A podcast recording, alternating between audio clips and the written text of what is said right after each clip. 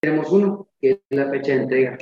A los 60, 65, 70, ya no vamos a poder trabajar, ya no nos van a dar trabajo o ya no vamos a querer trabajar. Es decir, una de las dos ya la tenemos. La siguiente sería ponerle un sueño. Y si le ponemos un sueño a esa fecha de entrega, la convertimos en una meta. Busquemos crear que nuestro retiro sea una meta, que logremos lo mejor posible, no lo que me toque, no lo que me alcance, hay lo que me den, no. Hoy estamos en posibilidad de tomar las riendas de nuestra vida en las manos y qué bueno que están el día de hoy con nosotros porque vamos a ayudarlos a tratar de lograr ese objetivo, esa meta, poniéndole una fecha de entrega y un sueño. Bienvenidos, mi nombre es Daniel Villanueva, estoy, ah, soy parte del equipo de Viva Asesores, especialistas en pensiones de IMSS. Y hoy vamos a ver por qué es importante el tema de la pensión, cómo está la situación en México de la gente pensionada, cuáles son los requisitos para poder obtener una pensión por el sistema de ley del 73 del IMSS y este, cómo se calcula y qué podemos hacer para obtener la mejor opción posible. Bienvenidos y comencemos, por favor. Voy a estar viendo para allá porque aquí está la pantalla, para que la vean. Estamos en la oficina, estamos aquí en el equipo de trabajo, preparándonos para darles toda la información. Adelante.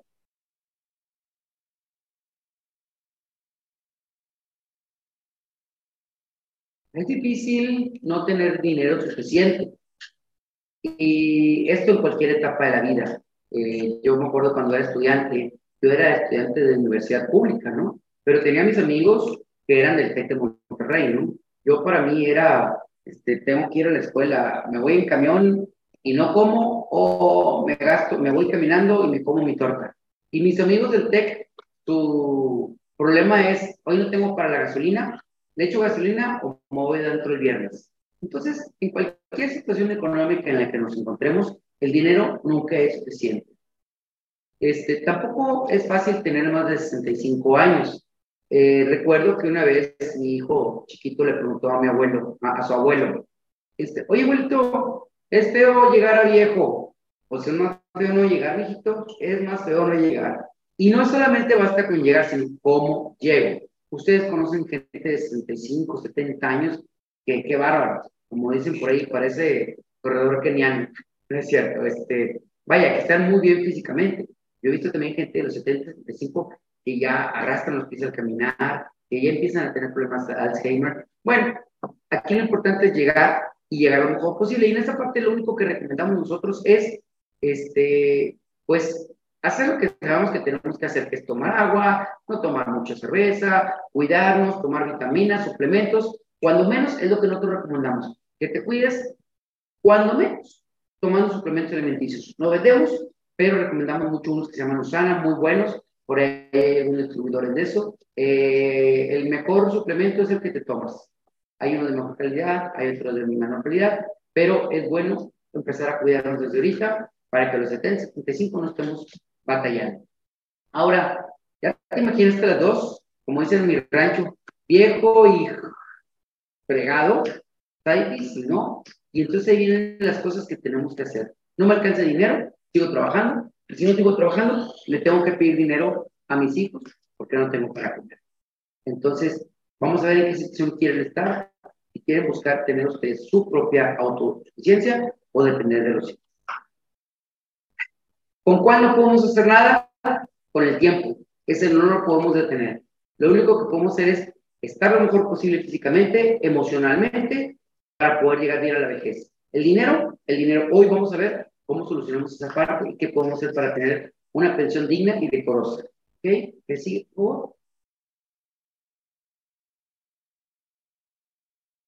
Nosotros lo que hacemos es ayudarles a planear el retiro a ver cuál es la edad óptima de pensión, qué es lo que yo necesito. Hoy en día hay muchos asesores este, que te dicen, no, te conviene a los 60 años porque financieramente es mejor, te conviene a los 65 porque a lo mejor es más pensión. Aquí la verdad es que lo que conviene es lo que tú quieres y lo que necesitas. La cuestión es que a veces no sabemos ni qué necesitamos ni qué queremos. Hoy vamos a analizar un poco de qué es lo importante y vamos a buscar llegar a ese objetivo. ¿Qué sigue, por favor?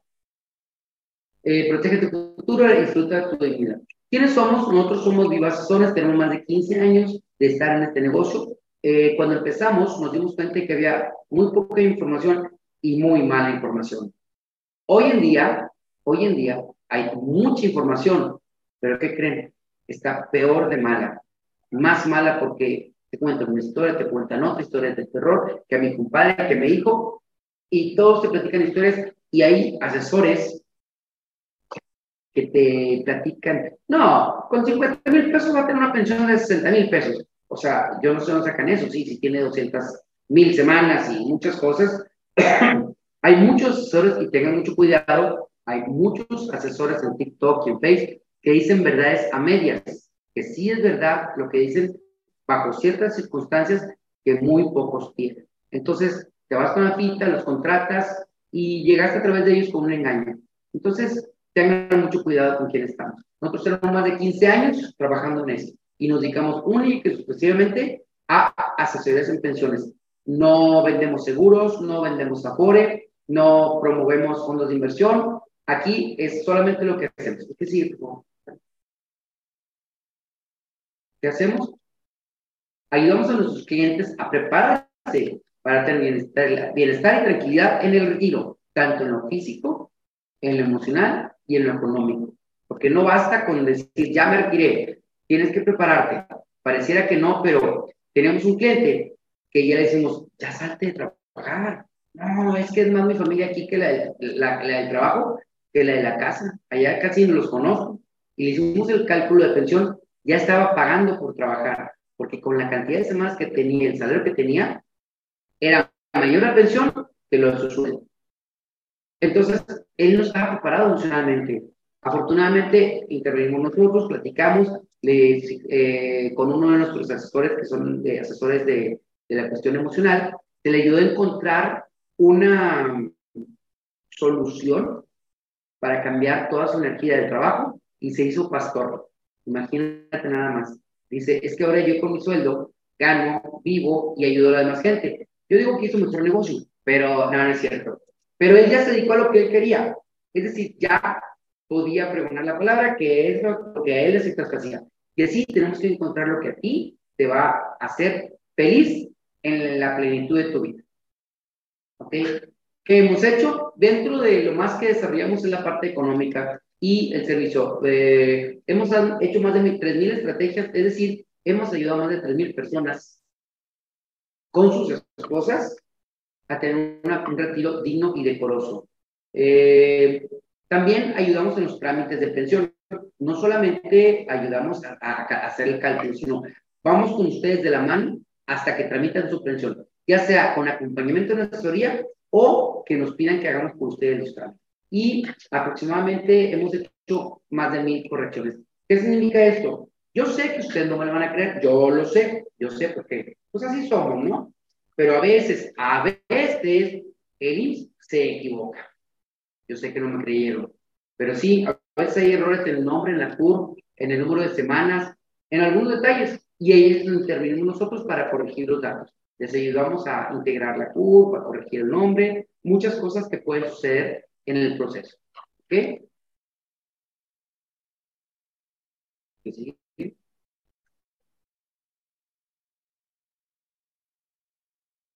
Ok, aquí vamos a empezar a hablar un poquito. Ya muchos adultos mayores de 65 años tienen una pensión del bienestar, que son 10.5 millones. Antes había muy poca gente que tenía alguna pensión.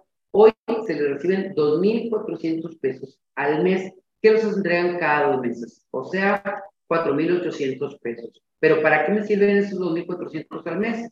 Bueno, resulta que la canasta básica es esa que está apareciendo en pantalla ahorita y esta cuesta en León, Guanajuato, 1.164 pesos.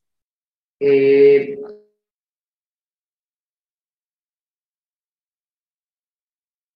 a ver, tengo una duda aquí en la estadística. ¿Son 2.400 el trimestre o, o 2.400 al mes cada dos meses?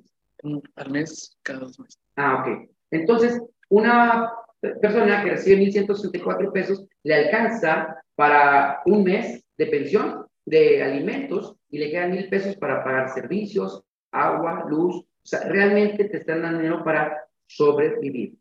Ahora, ¿qué podemos hacer? Aprovechar lo que la misma ley nos da para mejorar la pensión. ¿Sigue, por favor? Entonces, ya sabemos que de hambre no nos morimos porque el gobierno ahorita nos está dando 2.400 pesos hasta que se acabe el dinero. Ojalá que dure mucho, pero aparentemente los conocedores dicen que esto no va a poder durar mucho y ojalá que no nos afecte tanto. ¿Por qué es importante pensar en el retiro? ¿Ok? ¿Sí? Ok. ¿El porcentaje? El 20% de la población en México arriba de 65 años sobreviven de la caridad. Es una estadística que sacamos del INEGI en 2004. No creo que haya mejorado mucho ahorita, pero el 20% de las personas arriba de 65 años en México sobreviven de la caridad. ¿Sigue? ¿Puedes pedir, que nos presten el cambiador de likes? Este, eh, el 14.7 de las personas arriba de 65 años en México, ellos este, nos mantienen sus hijos. Y no saben lo triste y lo difícil que es para un padre que fue el proveedor, que fue el que le dio todos los hijos, ahora tener que depender de hijos que quieran y puedan darles. No sé en qué situación quieras estar, pero no creo que necesite. Otro porcentaje de la población en México, tenemos la regla de la vida. Entonces, el 38% de la población en México tiene que seguir trabajando, y recalco, tiene, porque el que te den una pensión no significa que tengas que dejar de trabajar, pero lo importante es que ahora trabajes en lo que a ti te gusta, en lo que te llena.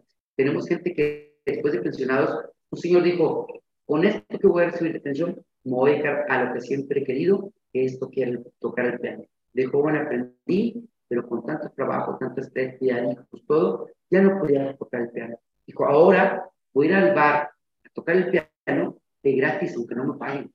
Otros que se hicieron carpinteros, otros que pusieron su negocito de paella porque les gusta trabajar.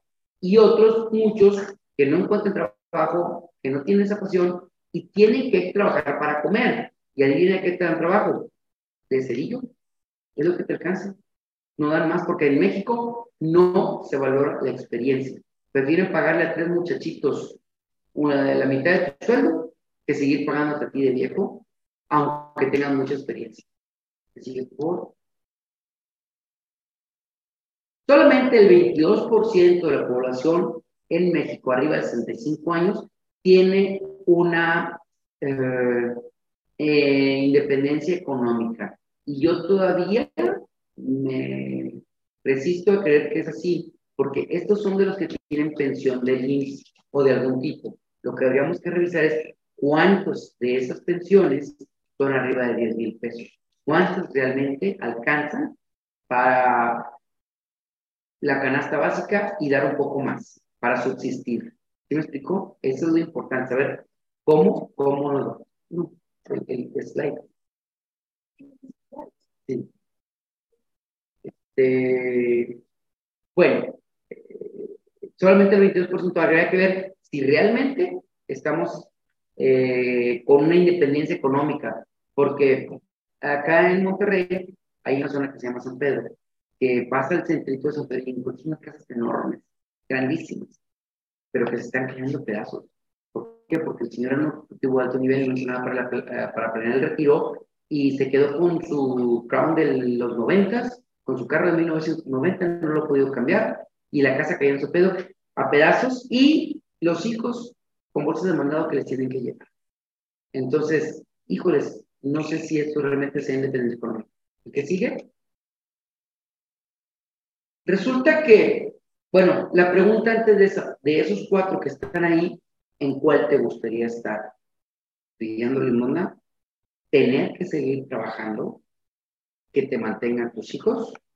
¿O tener una independencia económica en la que no solamente estés bien tú, sino que hasta puedas ayudar a tus hijos? Hoy podemos ayudarles a poder lograr esto. Viva Asesores te ayuda a hacer una planeación para tu retiro para que encuentres tu edad óptima de pensión. Resulta que durante mucho tiempo hemos este, tenido clientes e hicimos una, hicimos una, una em, encuesta para saber por qué nos contrataban nuestros clientes. Hicimos una encuesta entre todos ellos y como somos, estamos en una zona de un nivel económico alto, medio alto, este, eh, lo que hicimos es preguntarles, oye, ¿qué fue lo que más te llamó la atención de hacer el proyecto de pensión? La primera respuesta que nos dieron es, porque es un excelente negocio. Imagínate que tienes X cantidad de dinero. Invertimos en algo que se llama la modalidad 40. En el régimen voluntario, que ahorita vamos a explicar de eso. En total vas a estar invirtiendo mes con mes para alcanzar una pensión. Pon tú que hoy inviertes 600 mil pesos y dices, ay, caramba, es mucho dinero. Pero aquí la cuestión es que, bueno, se paga primero en partes, y esto lo explicar por qué. Se paga al IMSS, no a mí. Y si tú haces un cálculo, inviertes 600 mil pesos para recibir 15 mil pesos, 20, 30 o 40 mil pesos mensuales, quiere decir que es un excelente negocio. Imagínate que tienes 600 mil pesos para comprar una casa, la compras y la quieres rentar. ¿En cuánto crees que pueda rentar una casa de un millón de pesos? ¿Cinco mil pesos? ¿Ocho? ¿Diez mil? No lo sé. Pero con ese millón de pesos, a lo mejor en lugar de meterlos en una casa, lo metes en IMSS o al proyecto de pensión y en lugar de 5, 10, puede ser 15, 20, 30, 40, 50. Hoy estamos tramitando una pensión de 80 mil pesos. Entonces, ¿es posible? Sí es posible. Si reúnen las condiciones, ojo, no quiere decir que todo el mundo pueda tener. Otra respuesta fue, a mí lo que no me interesa es el negocio. Lo único que me interesa es saber que yo no voy a depender de mis hijos, que no me van a mantener, que yo voy a poder cuidar a mi esposo, que no voy a tener que ir mendigando ni tengo que trabajar, tengo que tener tranquilidad el resto de mi vida. La otra respuesta que nos dieron fue, a mí no me importa el dinero, yo puedo seguir trabajando el negocio, yo lo único que quiero es que la persona que me acompañó toda la vida, que me cuidó, que me atendió, que educó a mis hijos, que estuvo conmigo en las buenas y en las malas, el día que yo no esté, esté protegido. Y lo único que quiero saber es, yo me muero, ¿cuánto le queda a ella para que mis hijos no tengan que estar la manteniendo? Y todos coincidieron en el último, que es el servicio médico. Podemos decir lo que quieras, que es muy tardado, que los estudios, que guau, que no hay medicinas, pero en alta especialidad el IMSS es muy bueno. ¿Y por qué? Los doctores que están en los mejores hospitales son los mismos doctores del IMSS. La diferencia es que en el otro hospital pagas el hotel, ¿verdad? Y la comida de lujo. Y acá, acá te van a curar, pero no va a estar cómodo ni tú ni tu familia. Pero de que te curen, te curen. Ya que sigue, por favor.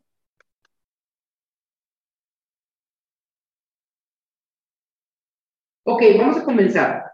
En México, hoy en día existen dos sistemas para pensionarse. Bueno, hay muchos, pero vamos a hablar de los de IMSS. Hay dos. Uno, que es la ley 97, o lo que se llama el sistema de cuentas individuales, y la anterior, que era el sistema de reparto, o la famosa ley 73. Rápidamente les platico, el 97 cambia la ley del 73, donde ahora eh, ya no se iba a pagar, como ahorita vamos a ver, como no se iba a calcular igual, sino que ahora cada quien ahorra su dinero y al final de la vida laboral, con lo que juntaste, vas a comprar una pensión. Es muy injusto, es muy injusto, pero ya es, eh, bueno, no podemos hablar de justicia o justicia. Simplemente no había dinero que estuviera un sistema pensionario como ese. Y eso lo vimos que pasó en Grecia, los que se acuerdan algunos años, que el país quebró porque tenía gente pensionada que se empezaban a pensionar a los 50 años y vivían hasta los 80. Simplemente eso era insostenible y en el 92 empieza a haber cambios y ya para el 97 se crean las AFORE y desaparece el sistema de pensiones de reparto. Ok, que es el que vamos a hablar, porque en 1997 la ley dice, ya no existe eso, ahora todos ahorran. Pero espérame, dijo alguien, en México la ley nos protege, porque ninguna ley, ninguna ley puede ser retroactiva en perjuicio de persona alguna. El artículo 14 constitucional eso dice. Entonces, si no puedes hacer nueva válida la nueva ley, me tienes que calcular cómo mi pensión sea eso. ¿Y quién va a tener derecho a eso? O sea, ¿quién tiene derecho o no? Cuando naciste, no. Por la edad que tienes, no. todas las personas que empezaron a cotizar al IMSS antes del 1 de julio de 1997 tienen derecho a una pensión. ¿Cómo me doy cuenta de esto? Esto es bien fácil. El seguro social, no, no, no, para atrás. El seguro social, el número de seguro social consta de 11 dígitos. Los primeros 6 dígitos son de datos tuyos. Por ejemplo, los primeros dos son en dónde me dieron de alta por primera vez, en qué subdelegación. Los siguientes dos es el año en que me dieron de alta. Y los terceros dos es el año en que nací. Oye, pero es que yo nací en el 58 y dice que es del 57 o del 56. No pasa nada. En aquellos entonces, la ley siempre ha dicho que las personas menores de 14, de 16 años no pueden trabajar. 14 con permiso de los padres. Pero para evitarse problemas, cuando alguien tiene 16, le ponen que tiene 18 y ya, nada. Y de hecho, en el IMSS no pasa nada ahorita con eso. Entonces, las primeras dos cifras me dieron alta y las segundas dos, eh, ¿cuándo me dieron de alta? Si es del 96 para abajo y tienes cotizaciones, ya le hiciste. Tienes derecho a una pensión. Si es del 97, hay que ver si tus cotizaciones son de antes de julio o después de julio. Si son después de julio, ya te encargó el payaso. Si son de antes de junio, o sea, el 30 de junio, tienes derecho a una pensión por ley 73 en el sistema de reparto. ¿Ok?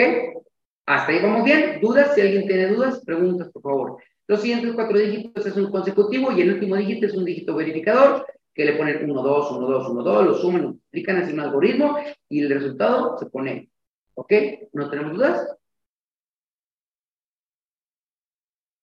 Ok, entonces comencemos. Haber cotizado antes del 1 de julio de 97, que lo sabemos con el número de seguro social. Tener mínimo 500 semanas cotizadas. Oye, tengo 300 y tengo 55 años. Sigue cotizando para tener 500. Y no tener trabajo. Siguiente.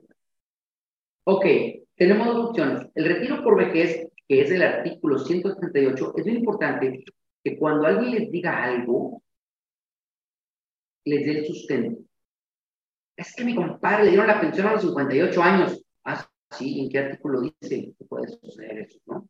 Y el artículo 168 nos habla de la pensión por vejez, que es tener 65 años cumplidos o más. Siempre va a ser la de vejez. El artículo 145 nos habla de la cesantía en edad avanzada, es decir, tener entre 60 y 64 años.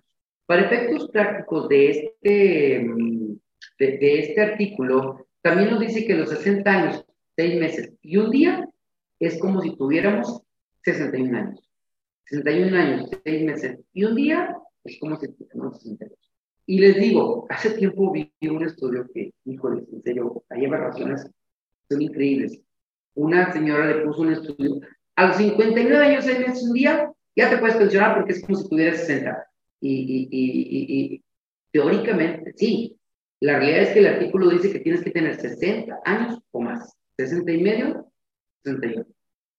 Entonces, esas son las dos opciones, cesantía y vejez. Entonces dirás, pues me conviene por cesantía. Hay reglas. Hay reglas que vamos a ver ahorita en cómo nos puede afectar pensionar a los 60 y no a los 65. ¿Sigue?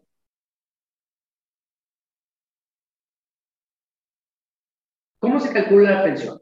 Ok, la pensión tiene dos factores la cuantía básica y los incrementos salariales.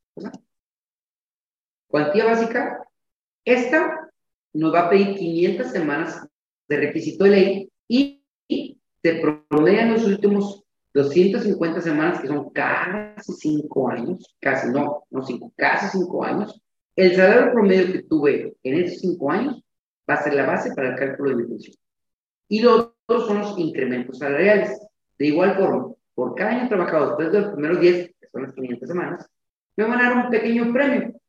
¿Este premio de cuánto va a ser? Dependiendo, si el salario es superior al 6 veces el mínimo, te van a el 2.45%. ¿De qué? Pues del mismo salario promedio de los últimos 5 años. Entonces, viendo de esta manera, vamos a ver un ejercicio. ¿Ok? ¿Mm? Ah, está un poco lento el sistema. Mm. Ok. El salario, supongamos de una persona que ganaba 15 mil pesos y tenía trabajados 35 años. ¿Ok? Es decir, tiene un equivalente a 1.800, 1.500 semanas. ¿Ok? ¿Sigue? Entonces, cuando el salario es seis veces superior al mínimo, lo que nos van a dar por eh, la cuantía básica va a ser el 13% de ese salario. Entonces multiplicamos cuantía básica, son 15 mil pesos, el promedio, por el 13% son 1.950 pesos. A esto le tenemos que agregar algo que en el 2002 Fox le puso un 11% más a todas las pensiones. ¿Por qué? Por decreto presidencial. Luego les explico por qué. Entonces, 1950 más el 11, o por el 11% son 214 pesos. Eso más el original va a ser un total de 2.164 pesos la cuantía básica de una persona que ganaba 15 mil pesos. Eso por las primeras 500 semanas. Ahora, él en el ejercicio dijimos que había trabajado 35 años. ¿Sí decía? ¿Vale? Entonces, a los 35 años, el primer, le quitamos los primeros 10. ¿Ok? Vamos lento. 35 es igual a 1820 semanas. Le quitamos 500, que son el requisito de ley, y el resto le dio entre 52. Eso me va a dar a 25 incrementos salariales. ¿De cuánto va a ser cada incremento? O sea, 35 menos 10, 25. Cuando el salario supera a 6 es el mínimo, va a ser el 2.45% por cada año. Quedando de esta manera, ¿vale? ¿Vale? Ok. 15 mil pesos por el 2.45% son 367 pesos. Pero ¿se acuerdan que les dije que era por cada año? ¿Cuántos años tenemos que aumentarle? Son, ah, perdón, más el 11%, que es el factor box, son 40 pesos. Dale más porque me Ok, 15 mil pesos por el 2.45 más el 11 son 407 pesos. Por, acuérdense que había trabajado 25, le quitamos 10, nos quedan 25. 407 por 25 nos da a 10 mil pesos. De esta manera quedaría, ¿vale? La pensión sería cuantía básica, 15 mil pesos por el 13% más el 11, 2.164. Incrementos salariales, 15 mil pesos eh, por 2.45 más 11% por 25 veces, 10 mil pesos, dando un total de 12.362 pesos. Una persona que trabajó 35 años y su salario promedio fue en los últimos 5 años 15 mil pesos, su pensión sería de 12.362 pesos.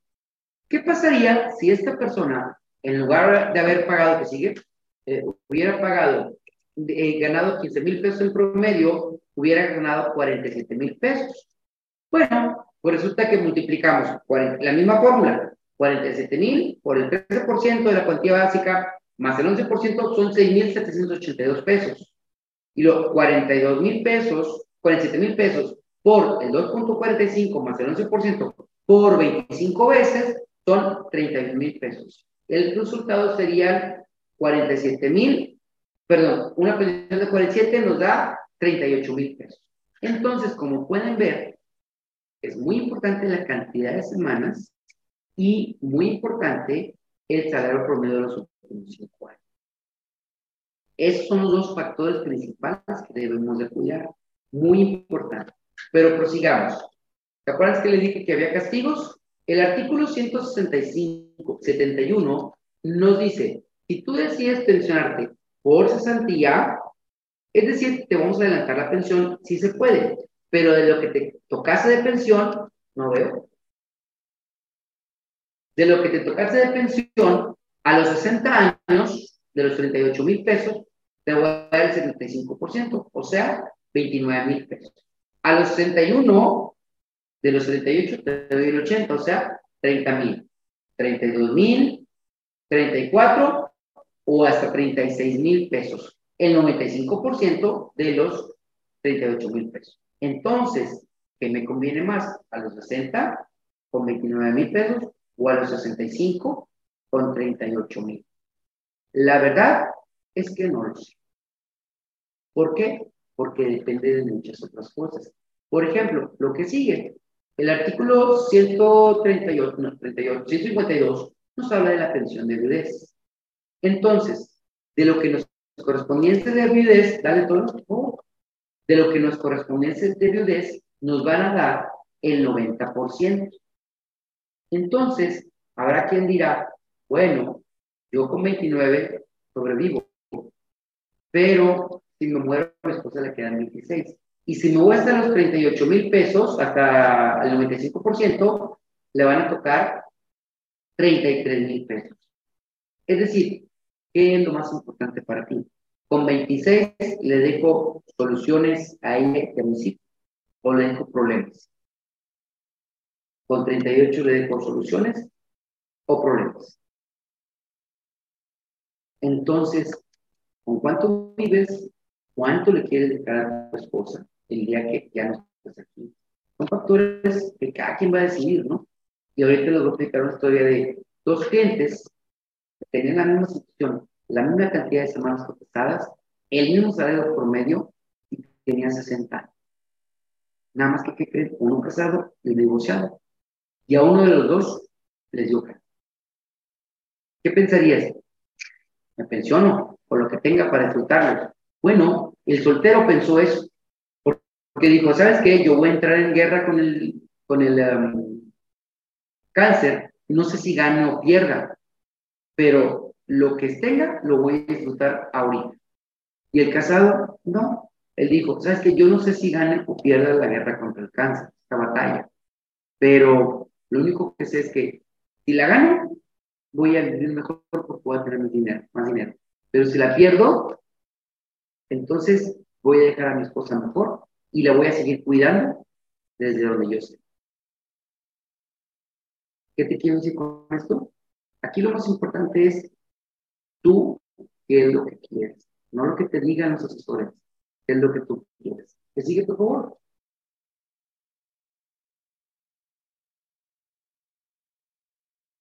La pensión, aparte, nos van a pagar el hijo por estar casados. No, no es cierto. Nos van a dar unas asignaciones familiares. Indica que por mi esposa me dan un 15% más eh, como ayuda asistencial o asignaciones familiares. Por cada hijo menor de 16 me van a dar, bueno, sí, me van a dar un 10% más si están casados y si, este, dale, dale, dale.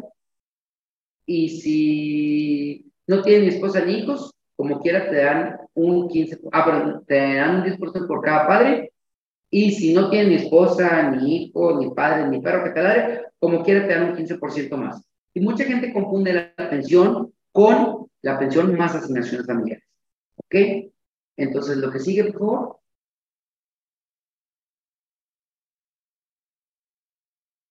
Tu pensión de 38 mil pesos puede llegar hasta 44 con un 15% más.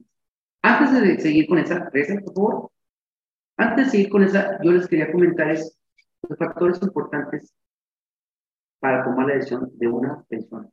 ¿Cuánto necesito para vivir? ¿Cuánto puedo invertirle para tener esa pensión? ¿Cuánto le quiero dejar a mi esposa? ¿Y cuánto creo que voy a venir? Para saber cuál es el más claro. Todavía no la tenemos comprado a nadie, pero hay cosas que nos dan una idea de a dónde vamos a llegar, ¿no? ¿Cuánto duró mi papá? ¿Cuánto duró mi abuelo? ¿Cómo me siento hoy? Si tengo azúcar, no tengo azúcar, ¿qué tan dañado estoy? Eso, esos son los símbolos que nos van a dar. Ok, siguiente punto es, ¿qué hago si dejo de cotizar? Tenemos varias opciones. La primera opción es, si yo dejo de cotizar entre el artículo 182, me habla de una conservación de derechos. Es decir, si yo dejo de cotizar, conservo el derecho a reclamar una pensión por la cuarta parte del tiempo, del tiempo que trabajé. Trabajé 40 años, ¿ok? Y eh, dejo de trabajar a los 58 años, porque empecé muy joven, quiere decir que la cuarta parte del tiempo yo conservo el derecho a reclamar la pensión. Si tengo 58, tengo 10 años, a los 60 puedo reclamar una pensión. Oye, a los 65 la puedo reclamar, sí, pero te van a la de los 60. ¿Ok? Esa es la conservación de derecho el reconocimiento, o sea, puedo reconocer mis contribuciones anteriores. Hay mucha gente que empezó a trabajar, estaba en el IMSS, se salen y ponen su negocio. dejan de cotizar muchos años y ahora quieren meter la, la pensión, lo primero que hay que hacer es recuperar los derechos. ¿Cómo? Si dejé de trabajar y la baja es menor a tres años, con volver a cotizar los años. Si es entre tres y seis años, tengo que cotizar 26 semanas, y si la baja es mayor a seis años, tengo que cotizar 52 semanas. Ojo, la ley me dice que debo cotizar 52 semanas, y es cierto. Sin embargo, hay protocolos en los que si tienes más de 56 años y tú entras o te dan de alta en una empresa y te sales a las 52 semanas, al día siguiente le cae un auditor de la empresa para ver si es cierto, porque va a decir, no, tú nomás lo diste de alta para que recuperara derechos para la pensión. Entonces, también ese protocolo dice que después de 60 semanas ya no hay revisión. Entonces, cuando menos queden 60 semanas, ya sea con su empresa, con sus amigos, con sus padres o con alguien que te haga el favor, mínimo 60 semanas. Y la tercera opción que tengo es si tengo cerca de 55 años o más, tengo la posibilidad de darme alta en el régimen voluntario. ¿Qué es esto?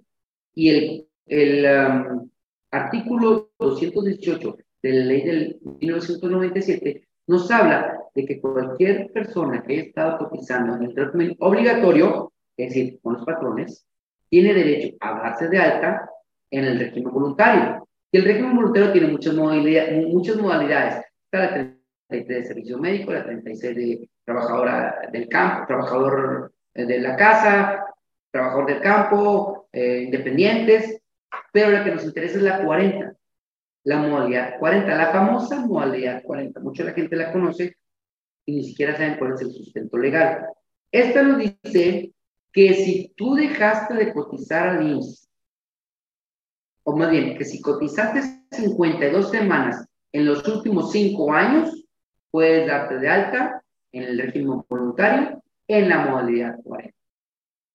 Entonces, aquí vienen varias cosas. Yo me salgo de trabajar y mañana voy y me voy de alta en la modalidad 40. Me salgo de trabajar, pasaron tres años, ¿me puedo dar de alta en modalidad 40? Sí, porque dice que en los últimos cinco años. ¿Y qué opciones tengo? Me puedo dar de alta a partir de hoy en delante o de la fecha que me di de baja al día de hoy y continuar pagando. Esto es el pago retroactivo y esto es hacia adelante. ¿De qué nos sirve? Que vamos a pagar multas, actualizaciones y recargos, multas, no, perdón, actualizaciones y recargos, y entonces inmediatamente doy un brinco de salario promedio. ¿Me sirve para pensionarme? Depende del proyecto que quieras hacer. Por eso es muy importante hacer un proyecto. Y aquí les recomiendo, si tienen amigos, me han llegado muchos casos de gente que dejó de pagar la modalidad 40. Es algo que se hace, que se dejan de pagar dos, tres meses para después actualizar el salario. Eso viene en la estrategia. Pero hay gente que dejó de pagar y pasaron dos, tres años. Ya perdieron su continuidad voluntaria. Tienen que volver a cotizar 52 semanas para poder volver a cotizar en la modalidad 40. Es decir, ¿perdí esos años? Sí. Por ley, sí. Por, por, por procedimiento, sí. Y tienes que volver a cotizar un año y luego volver a cotizar la modalidad 40. Sin embargo, ¿se podría volver a, continuar pagando la 40 después de tres años? Muchos le van a decir que no, yo les digo que sí y conocen la situación, que nos busquen y si se puede hacer todo dentro de los cánones de la legalidad. Eso es muy importante decir. Ok, entonces tenemos el artículo 18. ¿Qué es lo que les ofrecemos nosotros? Le estamos ofreciendo una estrategia personalizada, pero no es la estrategia lo que ofrecemos nosotros. No somos como los doctores que te dejamos ahí tu estudio y ya, que Dios te bendiga. Con nosotros lo que vas a tener es una membresía vitalicia, ¿no? ¿Qué es esta membresía?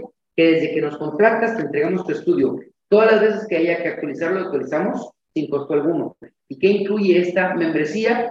Pues tu proyecto personal, que lo vamos a hacer un traje a la medida. No es para todos, es lo que a ti necesitas para esa pensión. Vamos a definir en conjunto cuál es tu edad óptima de pensión, es decir, cuánto puedes invertir, cuánto tiempo y cuánto necesitas para vivir. ¿Ok?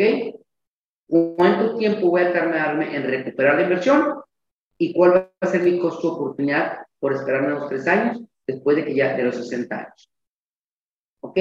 Esta membresía platino cuesta 10 mil pesos. ¿Por qué 10 mil pesos? Porque es lo que paga una mensualidad de tope de modalidad 40. Punto. Ahora, es que hay uno que me da 1.500 pesos. Adelante. Más que acuérdate que si pagas con cacahuates, se trabajan changos. Nosotros no somos baratos, no somos caros, un precio muy justo, porque es una inversión. Es una inversión. Es como un carro. ¿Quieres un carro viejito? Pues comparte algo barato. ¿no? ¿Quieres un buen carro que no te falle y que no haya errores? Paga el precio justo. Ahora, eh, también tenemos uh, servicio de gestoría y para nuestros clientes nada más hacemos esto y tienen un precio preferencial cuando lo hacemos, ¿ok? Eh, ¿qué, ¿La que sigue? El día de hoy tenemos este tenemos otra membresía que si quieres, esta no es una membresía, es nada más te damos tu reporte de semanas cotizadas y te damos una calculadora habilitada para que tú hagas tus cálculos este, solito. Eso te cuesta 2.500 pesos, te damos la calculadora, te decimos cómo funciona, te dimos las semanas, pero la estrategia pues la tendrás que hacer tú solo. Ahora, el día de hoy tenemos un incentivo de primera visita. No necesitamos que nos den nada de dinero, nomás que nos digan, sí, sí lo quiero, y nos ponemos de acuerdo con uno de los asesores, se va a comunicar con ustedes para darles la atención y hacer un proyecto en conjunto para poder hacer esta uh, pensión o esta vida digna que queremos. Y el incentivo aquí es que es del 10%, pero eh, los que nos digan hoy sí lo quiero, eh, tienen un 20% de descuento. Es decir, de 10 mil les quedan 8 mil y de 2.500 les quedan 2 mil, a los que quieran. Pero ¿qué voy a obtener? Lo primero que vamos a obtener es un estudio o una estrategia que vamos a diseñar entre los dos. Que sigue, por favor. ¿Qué? Este es el corazón de la estrategia. ¿Ok? Por ejemplo, en este caso tenía 54 años, tenía el salario promedio de hoy y te decimos a los 60 años en qué fecha sucede la cantidad de semanas que vas a tener, el salario promedio que vas a alcanzar, cuál será tu pensión, cuánto tocaría, cuánto inviertes y en cuánto tiempo recuperas la inversión. Y si falleces antes de pensionarte, ¿cuál sería la pensión de viudez? Eso a los 60, 60 y medio, 61, 62.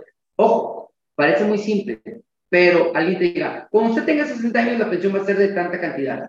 Ok, a los 60 en enero o a los 60 en diciembre.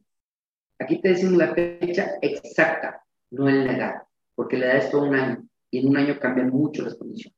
Entonces es importante saber en manera quirúrgica qué va a suceder tenemos un margen de error de menos 500 pesos.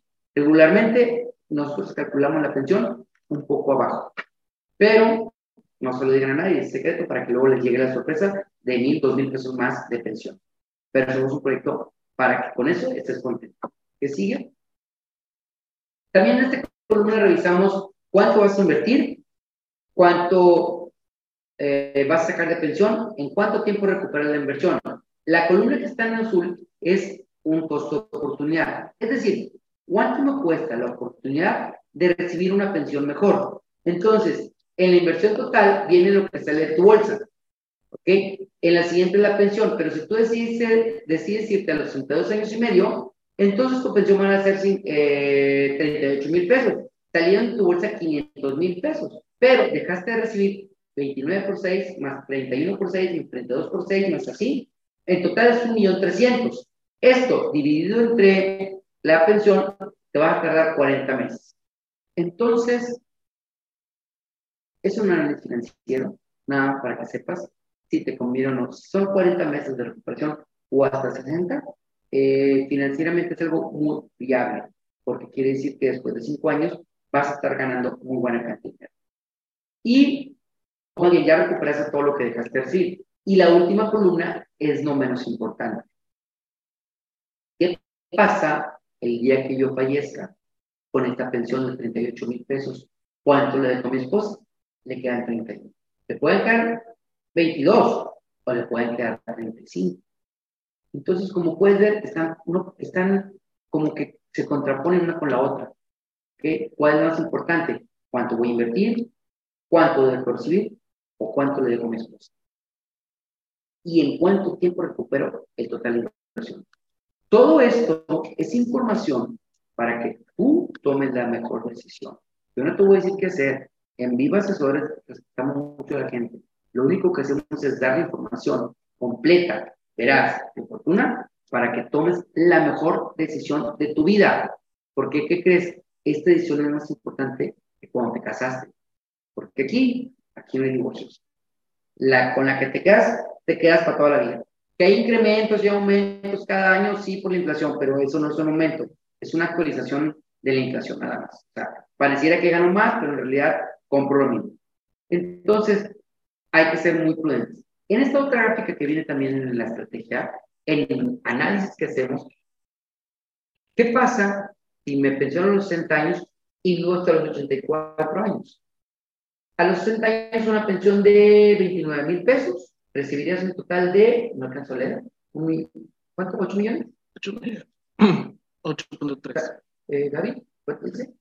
8.3 millones de pesos. Pero si te vas a los 63 años, pues ya no cobraste 24, cobraste 21 años, pero vas a cobrar 39 mil pesos. En la multiplicación sin aguinaldos, vas a cobrar, cobrar 10.2 millones. ¿Dónde me conviene más? Tú lo decides. ¿Vas a vivir solo 84? ¿Te conviene a los 60? Lo importante es que tú sepas que si te vas a los 64 y medio, ya no te conviene porque tienes 10 millones y medio, tienes 11 millones de pesos contra 10 millones 500 a los 63 y medio. Ese es el análisis que tienes que hacer. ¿Cuándo me conviene más? ¿Cuál es mi edad óptima de pensión?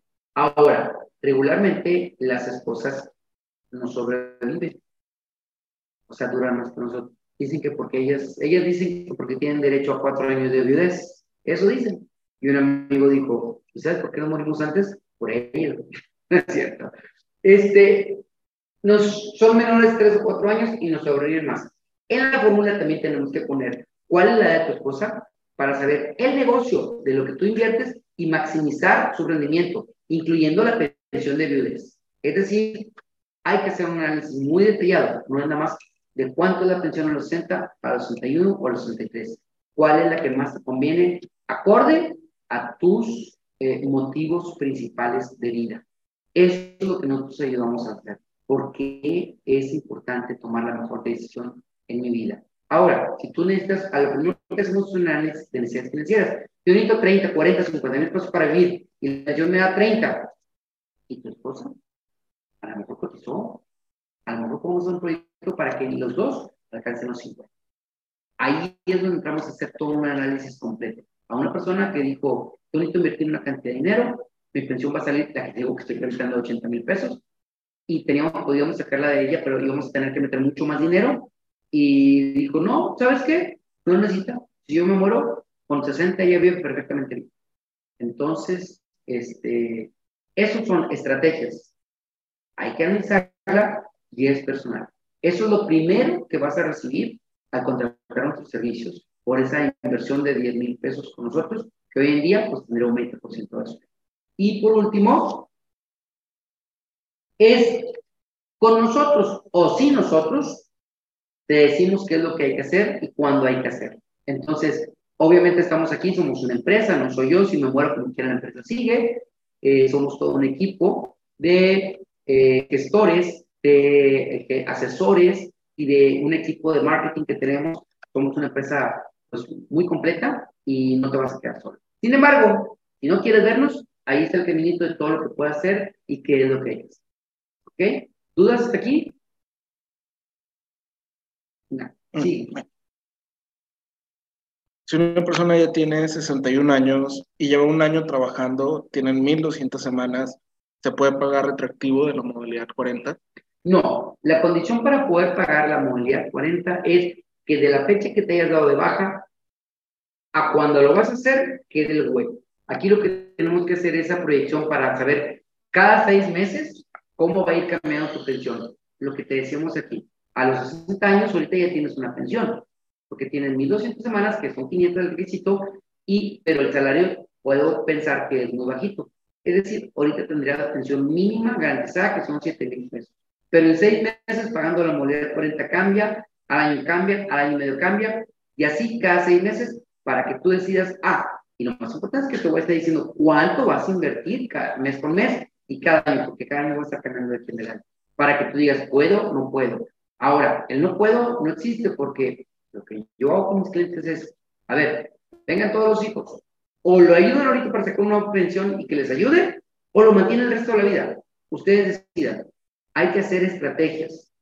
Y aparte, el dinero que, presten para la pensión, te lo vas a regresar. No es regalo. Aunque deberíamos, ¿verdad? Que sea regalado, porque pues ya lo hemos visto, les cambiaba los pañales. Pero si no quieren nada de ellos, te los pagas.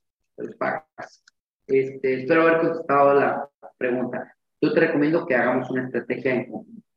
Eh, otra persona pregunta, si el día de hoy tengo dos eh, citas, creo que es la palabra citas, en el IMSS, ¿cuánto tarda? Cuentas. Cuentas. En el IMSS, ¿cuánto tarda el IMSS en es eh, como, te decía, yo sé que no me creyeron que el IMSS se equivocaba, pero ahí hay un ejemplo, ¿no?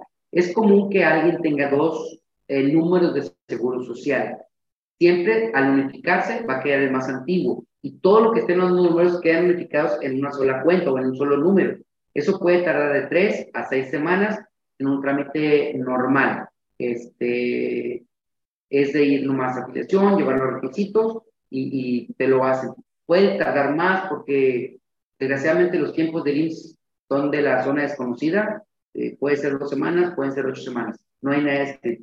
Depende de la subdelegación, pero, pero sí hay que unificarlas porque a la hora de hacer el trámite de pensión, si aparece tu número, lo vas a tener que hacer y te va a retrasar la pensión. Al día siguiente darse de baja en el IMSS, se puede inscribir en la modalidad 40. Al día siguiente que aparezca la baja. ¿Qué significa esto? Yo voy con un patrón y él dice, dame de baja. Regularmente cuando es empresa es inmediata que aparece en el sistema pero puede pasar 3, 5 días. Pero va a aparecer la baja el día 11 de mayo. Me de baja. Pero no aparece en el sistema hasta el 30 de mayo, por decir algo. Entonces, el 30 de mayo puedo darme de alta en la 40 a partir del 30 o desde el 11 pagando el retroactivo. ¿Ok? ¿Alguna otra duda? ¿Diferencia entre modalidad 40 o modalidad 10? Toda, toda, toda la diferencia del mundo. ¿Y en qué está realmente la diferencia? La principal es la aportación que tenemos que hacer. La modalidad 10 es la que usan los patrones, el régimen obligatorio, y ahí estamos pagando un porcentaje de guarderías, de retiro, de cesantía, de invalidez, de riesgo de trabajo, de todos los rubros que nos cobra el IMSS. Y en la modalidad 40 solamente pagamos cesantía, retiro, la tripartita, la parte del patrón y la parte del trabajador. En el año anterior ese porcentaje era el 10.075. Hoy aumentó al 11.25 o algo así. Pero en la modalidad 10 pagamos ese 11.25 más todas las demás cosas que nos cobra, inclusive si es un patrón, en modalidad 10 va a ser Infonavit. Si no, vamos a pagar lo mismo que el patrón, nomás quitándolo el Infonavit y los impuestos. Pero hay una gran diferencia porque la aportación es proporcional o porcentual del salario con el que te des de alta. Es decir, si hoy yo voy al INS y me doy de alta en la modalidad 40 en el tope, estoy pagando alrededor de 9 mil pesos.